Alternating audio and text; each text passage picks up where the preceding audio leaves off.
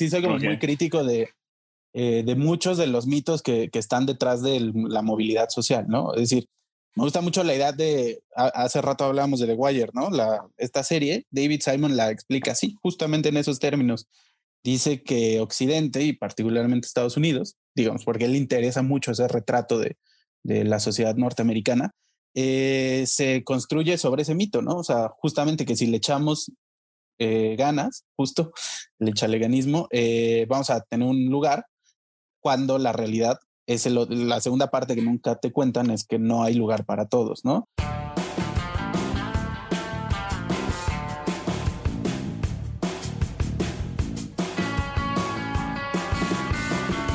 Hola creativos, yo soy Salvador Escobedo y escuchan Creatividad, el podcast de creativos chingones compartiendo experiencias y procesos de creación. Entramos al mundo de la dramaturgia con la creatividad de Imanol Martínez. Imanol es licenciado en filosofía, maestro en comunicación y cultura digital, autor y ganador del Premio Nacional de Dramaturgia en el 2016 por la obra Neighborhood y en el 2020 con La herida del territorio. En este episodio nos comparte cómo inició su gusto por la literatura, que escribir le apasiona y es lo que le ayuda a vencer las mañanas y llegar a un sitio mejor iluminado.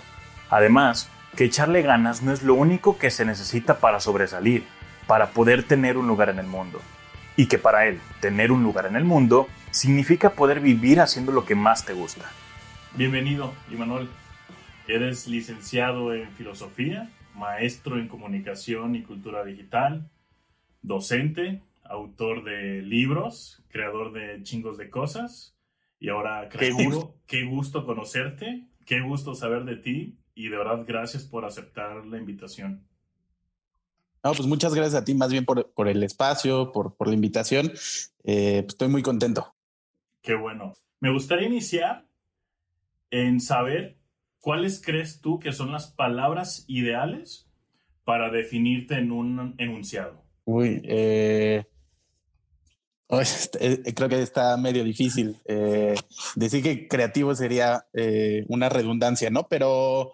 Mm, no sé, no, no, lo tengo muy claro, ¿eh? la verdad. No sabría cómo definirme. ok, perfecto, no, no hay bronca. Quisiera entender cómo es que surge tu interés por hacer filosofía, por crear historias, por escribir. ¿De dónde nace? Bueno, pues mira, yo siempre cuento que, por ejemplo, eh, en mi familia, digamos como que confluían de algún modo varias este, tradiciones, por decirlo de algún modo. Eh, mis padres, mi madre y mi padre eran periodistas y además mi madre era actriz de teatro y mi hermana, que es mayor que yo, también. Entonces, las historias estaban ahí, ¿no? A veces las veía historias reales del periodismo, a veces historias este, ficcionales del, del, teatro, pero pues estaban siempre ahí y entonces, pues a mí como desde, muy chico me, me, empezó a llamar la atención. Yo de niño eh, soñaba con ser más bien como em, eh, escritor de cómics y, y, cosas así, ¿no? Este, y luego más bien ya cuando empecé eh, a entrar a la secundaria y la prepa y tal, fue que empecé como a, a, interesarme sobre todo por el teatro y fue lo primero que empecé a escribir. Yo digo que más o menos de manera, digamos, este, pues amateur, como de adolescente y, y ya después de, de manera profesional. Me interesa saber algo. Realmente, a los que yo, me, yo soy arquitecto, me dedico a la arquitectura y yo sé que me gusta la arquitectura y tú sabes que te gusta lo que haces, que te gusta hasta ahí. Pero creo que es bien distinto saber que nos gusta y saber que nos apasiona. Eh, son, son dos mundos diferentes. Haciendo referencia un poquito a tu ensayo en un sitio mejor iluminado, ¿en qué momento te diste cuenta que el escribir era como esa pasión que como tú lo mencionas, te llevaba a un sitio mejor iluminado. ¿Qué pasó? Eh, pues mira, creo que tiene que ver con, em, con la adolescencia. Eh, digamos, no, no, lo pasé mal, o sea, era muy afortunado en mi adolescencia, pero pues uno siempre se siente un poquito fuera de lugar siendo adolescente, ¿no? Siempre espera más cosas de la vida y estas cosas. Y entonces yo me acuerdo que empecé como a escribir, yo no tenía ninguna noción de, de literatura ni nada así, pero empecé como a escribir una especie como de, como de diario ficcional eh, en, en, un archivo de Word, en una compu que teníamos en casa, en el que básicamente era como mi vida, pero en, esa vida me iba mejor que como me iba en, la vida real, ¿no? O sea, y este, la chica del colegio que me gustaba sí me, sí me prestaba atención y estas cosas. Y entonces, eh, pues, eh, no sé, o sea, ahí fue cuando empecé a ver que la literatura te permitía como digamos, como mostrar otra parte de, de, la realidad, o más bien ir contra la realidad. Y después, más bien, yo creo que me di cuenta que me apasionaba cuando, eh, justo tú decías, ¿no? Yo estudié la licenciatura en filosofía. Eh, no me considero filósofo, creo que me dio muchas herramientas como para, para argumentar, para escribir, para leer sobre todo, pero em, cuando empecé a estudiar eso, pues yo eh, pasé los cuatro años pues, disfrutando las lecturas que, que teníamos ahí en la, en la carrera, pero pues siempre que podía, más bien escribía. O sea, eh, no dejé de hacer teatro entonces, eh, tomaba talleres de, literatura y pues era eso, ¿no? O sea, me fui dando cuenta que, la, literatura era lo que, lo que más me gustaba, ¿no? A veces pienso si, además, si no será como en lo único en lo que, en lo que soy bueno, pues, o sea, porque eh, me gustan otras cosas, pero nada, nada tanto como la literatura, sí es bien distinto, sí es como, como dices, una pasión. Muy bien. Y Manuel, en, el, en uno de los episodios, específicamente en el episodio número 4, platicábamos con un buen amigo mío, Cristian Ruiz, que él es muy filosófico y, le encanta tal cual explorar su mente y, y vivir y amar su escritura.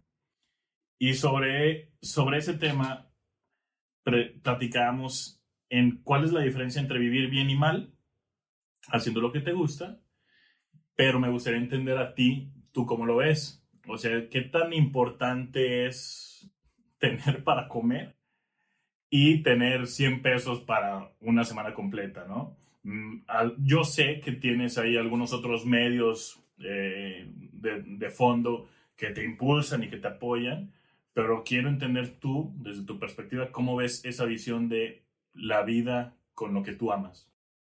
Claro, pues mira, yo, eh, eh, pues mira, yo, yo crecí en una casa en la que siempre nos alentaron como a, hacer lo que nos gusta, eh, digamos, privilegiaron valores como la libertad. Mi hermana te contaba que es licenciada en, en, en, arte escénica y pues yo estudié filosofía, imagínate, ¿no? O sea, eso habla de, de cuáles eran los estándares este, eh, de, mis padres, ¿no? Eh, pero no, o sea, yo sí creo que es uno muy afortunado de poder dedicarse a lo que le apasiona, en mi caso la literatura, y además eh, poder vivir de ello, ¿no? Em, yo, por ejemplo, no sé, soy muy afortunado, o sea, yo sé que hay muchos otros colegas, tengo muchos colegas y amigos que sé que se dedican a otras cosas para poder tener tiempo para escribir, ¿no? Y, yo pues en ese sentido soy muy afortunado porque doy clases, doy clases de literatura, que son las que doy, eh, ¿no? O sea, por ejemplo, no estoy dando, eh, alguna vez sí me tocó, justo por mi formación en filosofía, dar eh, clases de, de, ética y clases de estética, que la verdad no lo pasaba muy bien, pero ahora con literatura lo paso muy bien. pues no sé, yo defiendo siempre muchísimo que existan apoyos eh, gubernamentales para la cultura y entonces yo me he beneficiado de ellos, ¿no? Es decir, he sido becario este, tanto del PECDA como del FONCA, entonces pues ese tipo de cosas te permiten pues tener la tranquilidad y sobre todo yo lo traduzco mucho en tiempo eh, para, para escribir, ¿no? Por ejemplo, yo tuve la fortuna de que el año pasado, con todo y el encierro de la pandemia, eh, pues yo, yo estaba en el programa de jóvenes creadores del FONCA, ¿no? Entonces eso me dio la paz, pues, de, de, poder quedarme en casa, ¿no? Em, y me dio esa oportunidad. Y luego, además, con, con, esa obra que escribí con el Fonca, luego gané un premio. Entonces yo digo que, que ahora me estoy becando yo mismo, pues, porque ese premio me permite tener la paz otra vez y el tiempo durante otro buen rato para, para escribir lo que sigue. Y, y, un poco así ha sido mi vida profesional desde que me dedico a la, a la literatura. Oye, hablando un poquito de los premios, ¿para ti qué significa? O sea, me queda claro que un reconocimiento siempre es bueno, ¿no? Pero para ti, ¿qué es solo, solo un check? ¿Qué significa para ti? Pues mira, por ejemplo, lo más importante creo que es lo práctico que es esto que te cuento, ¿no? O sea, un premio significa que estás ganando tiempo para poder dedicarte a, escribir otro, otro rato, ¿no? Y luego, para mí, creo que está bien, siempre se siente como bien cuando es una especie como de confirmación entre pares, ¿no? O sea, finalmente eh, alguien dice, mira, eh, lo estás haciendo bien, ¿no? O, o aquello que de lo que dudaste mucho, a lo que le dedicaste mucho esfuerzo, mucho tiempo, y que evidentemente no se ve este, remunerado, no se ve inmediatamente, eh, pues sí, como, como devuelto, eh, un premio, pues es como un espaldarazo, ¿no? Claro. Me interesa saber cómo es cuando empiezas a crear. Quiero saber dos cosas. Uno, ¿qué pasa antes? ¿Qué pasa por tu cabeza? ¿Qué pasa en tu entorno? ¿Cómo decides empezar? Y también, ¿qué pasa después? Pues mira, eh, no sé, las cosas que escribo, ya sea ficción o no ficción, eh, bueno, por ejemplo, no ficción, pues casi siempre va de la mano de, eh, yo qué sé, si es un texto periodístico, pues implica pues que es un encargo o que, o que ya sabes dónde se va a publicar y, tal, ¿no? pero sobre todo creo que los textos de ficción siempre hay un disparador, no sé, ahí me ha pasado un par de veces Em, no sé, por ejemplo, ahora la, última obra que escribí, que es la, del, último premio, fue una nota que leí en el periódico. No es la primera vez que me ocurre, obviamente, pero, pero me acuerdo que estaba leyendo esa nota y esa historia me llamó mucho la atención, eh, digamos como para apropiármela parcialmente. Y muchas veces es eso. Hay algunas inquietudes, hay algunas preguntas que, que me hago yo mismo, ¿no? O sea, eh, creo, que soy alguien muy preocupado por estar como explorando estructuras en, en, mis textos, ¿no? Entonces, a veces estoy pensando en eso, ¿no? A veces es, ese es el disparador, ¿no? O sea, eh, estoy pensando como, bueno, ¿cómo sería una obra si fuera de este modo? ¿O cómo sería si fuese de este otro modo? A veces son conversaciones con alguien, a veces son ideas, o sea, no tengo ningún trazo de la historia, pero ya tengo una idea muy clara, eh, digamos como, sin ponerme como denso o algo así, pero como tengo la tesis, ¿no? De que quiero contar, ¿no? O sea, cuál es la idea que, que va a regir ese texto y lo cuento, ¿no?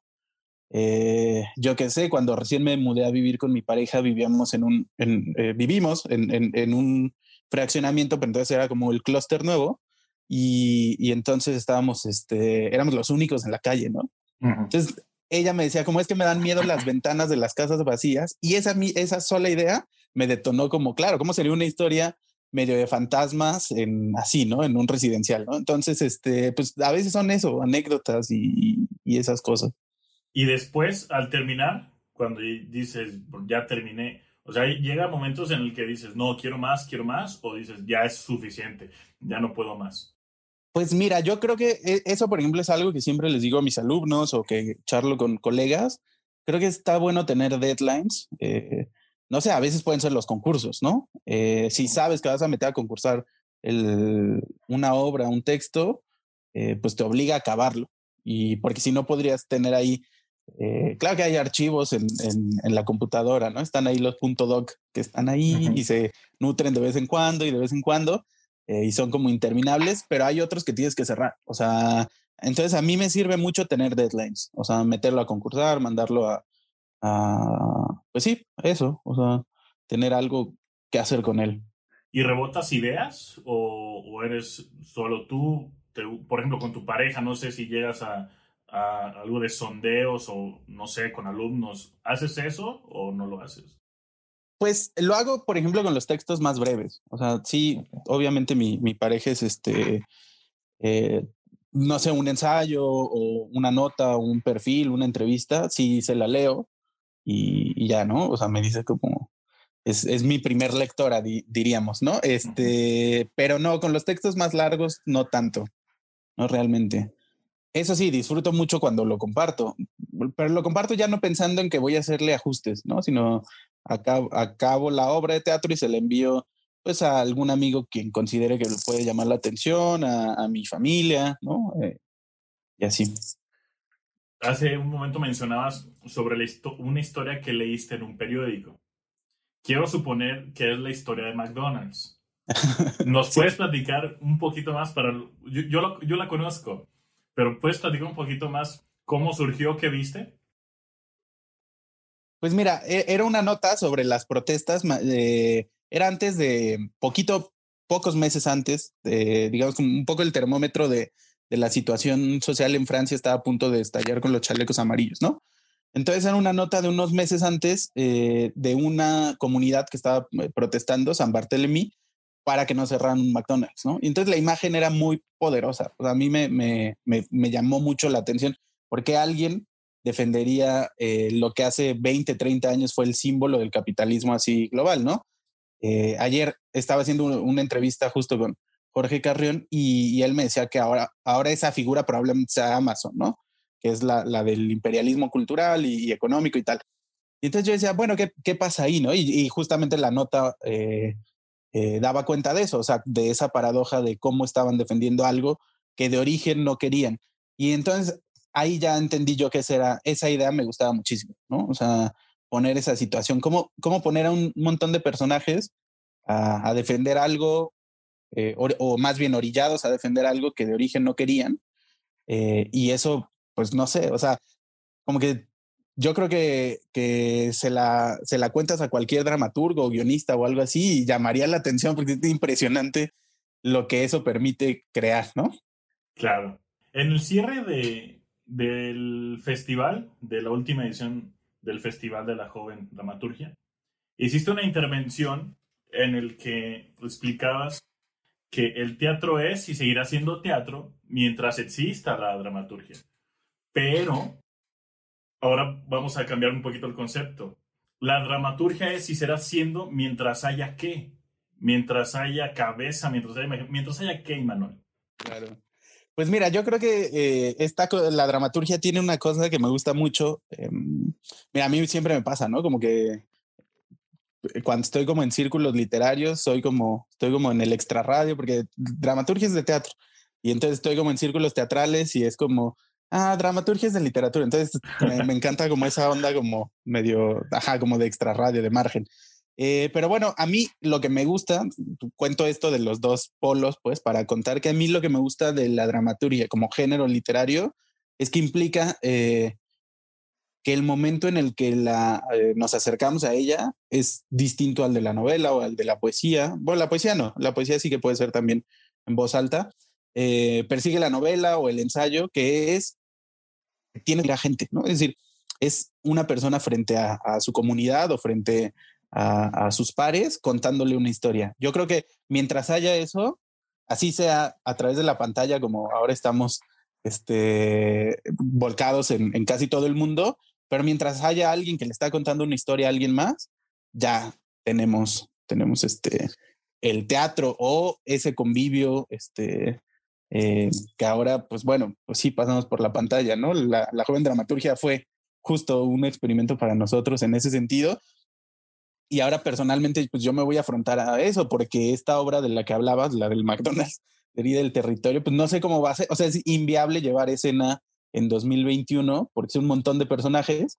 Y bueno, pues igual creo que se puede contar en, en, en este en video, en videollamadas, no sé, seguro que algo ocurrirá. Justo estábamos platicando en un episodio anterior con Esteban Monroy, el número 13, que él, es actor, él ha sido actor de, de teatro, es locutor y, y, un montón de cosas, pero platicaba, platicábamos más bien de la magia del teatro a, comparación del cine, ¿no? Y justo aterrizamos ese tema de, bueno, y ahora, ¿cómo fregados le vamos a hacer para transmitir lo mismo que se, que se posiciona en teatro? Ahora transmitirlo, pues de qué manera. Sí, se han hecho acciones para que, como tú lo, lo comentas, para que sea digital, pero no es, no es lo mismo. O sea, sí es un esfuerzo muy, muy grande, ¿no? Hay que valorarlo, pero yo creo, no sé tú cómo lo veas, y me gustaría lo compartieras, pues de que no va a llegar a ser lo mismo, no se compara. Sí, claro, yo justo, o sea, creo que no, no será lo mismo, creo que convivirán, o sea, una vez que podamos volver a los escenarios, eh, pues creo que igual se, eh, estará bueno que sigan existiendo posibilidades de, eh, de conectividad, ¿no? Como, como ahora, pues, porque ahora puedes ver una obra de teatro que ocurre, yo que sé, en España, ¿no? Y la ves desde México, eh, o, ¿no? O sea, ese tipo de cosas. Creo que sí es muy importante que, mm, pues que se va moldeando, o sea, como, como lenguaje nuevo se va moldeando. Eh, es decir, el cine, ¿no? Tenía su, ahora tiene su propia sintaxis, por decirlo de algún modo, pero que se fue moldeando este, por décadas y se sigue moldeando. Yo creo que pasará lo mismo con, con el teatro, incluso con el teatro eh, a través de, de, plataformas. Muy bien. En tu libro de, que se llama Neighborhood, platicas, bueno, se habla sobre el tema de cómo convivimos con, eh, con el pasado de cada uno y que lo bueno y lo malo, pues es lo que de alguna u otra manera te ayuda a, a tu presente, ¿no? Haciendo referencia a eso, ¿qué evento relevante de tu pasado consideras que fue eso que te marcó para estar hoy donde estás?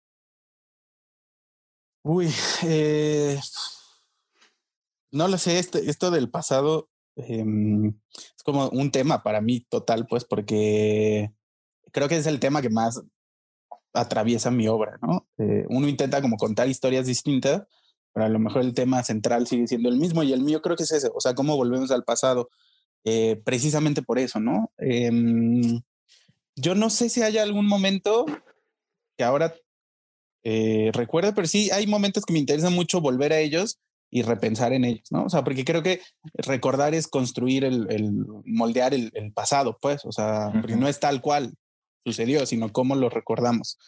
Eh, no sé, probablemente muchas veces, por ejemplo, en lo teatral, pues muchas veces que pasé, que estaba yo tras bambalinas, ¿no? O sea, acompañaba a mi madre porque pues era un niño y ella no tenía dónde dejarme, sea, acompañaba a que diera función ella y estaba yo pues en el camerino, ¿no? O sea, esos recuerdos los tengo muy grabados. Creo que eso explica un montón de, de mi gusto por la dramaturgia, digamos eso como un recuerdo profesional, ¿no? O sea, ligado a, a, hacer lo que estoy haciendo ahora.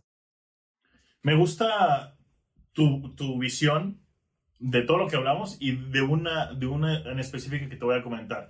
Me parece que eres realista en el sentido de que crees, o bueno, y si cambiaste de opinión también, dímelo. ¿Tú crees que echarle ganas no, simple, no siempre es eso que te va a dar un lugar en el mundo, ¿no? O sea, que no solo es esforzarse. Yo tengo dos dudas en eso. Una que creo que es un poquito simple. ¿Qué más se necesita? Y dos, para ti, ¿qué significa tener un lugar en el mundo? Ok. Pues mira, yo creo que eh, sí, yo soy como muy, no, esa idea no la he cambiado, ¿no? O sea, sí soy como okay. muy crítico de, eh, de muchos de los mitos que, que están detrás de la movilidad social, ¿no? Es decir, me gusta mucho la idea de, hace rato hablábamos de The Wire, ¿no? La, esta serie, David Simon la explica así, justamente en esos términos. Dice que Occidente y particularmente Estados Unidos, digamos, porque él le interesa mucho ese retrato de, la sociedad norteamericana, eh, se construye sobre ese mito, ¿no? O sea, justamente que si le echamos eh, ganas, justo, el echaleganismo, eh, vamos a tener un lugar cuando la realidad es la segunda parte que nunca te cuentan es que no hay lugar para todos, ¿no?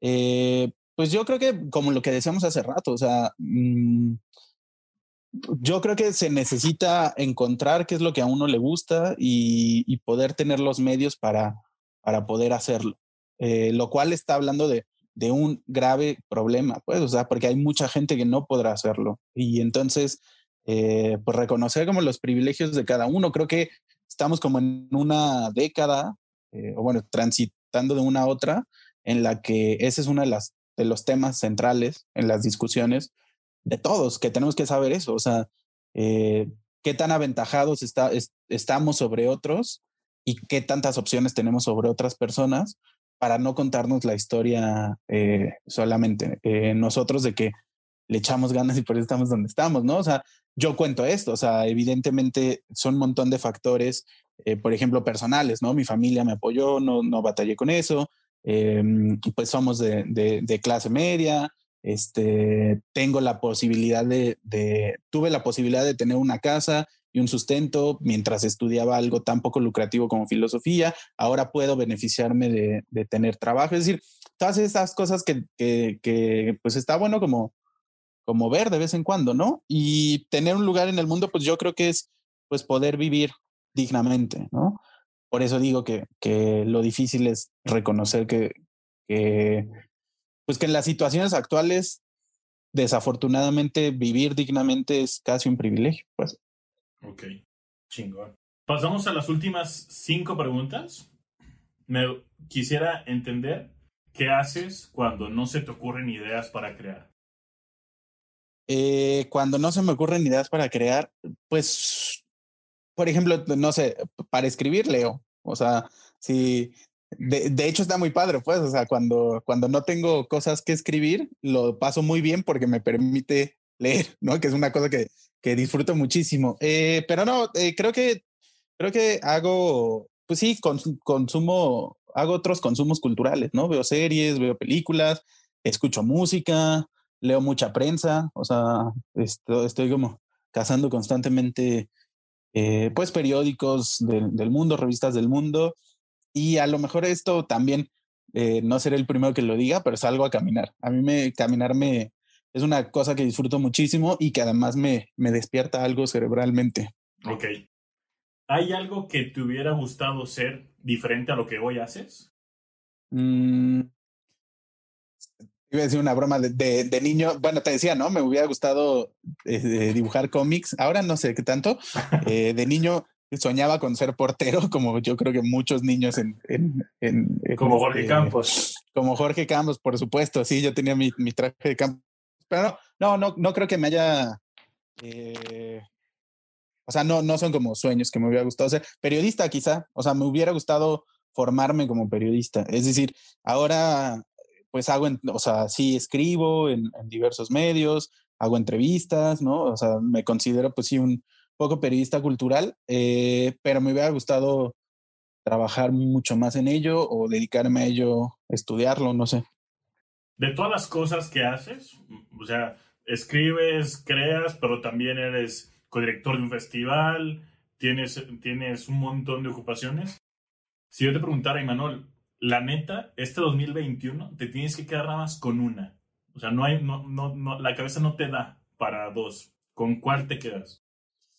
Ay, yo creo que escribir. O sea, todo lo demás me gusta un montón. O sea, la gestión del festival me gusta mucho porque me permite leer y conocer a otros autores. Eh, la docencia también, eh, pues cada vez me gusta más, ¿no? O sea, mmm, pero sí, escribir. Es que, eh, no sé, hay, hay un momento, no pasa siempre, pues, pero hay un momento de vez en cuando cuando crees que algo salió bien, o sea, cuando un texto queda como, como lo imaginaste o, o, o se parece a lo que habías pensado, es, es, increíble, ¿no? Aunque lo lean tres personas, pues, pero, pero cuando es tal cual como lo, lo pensabas o, o, o, no sé, o te llevó a otro lugar que no imaginabas, eso se siente muy bien. Y sí, creo que eso no renunciaría.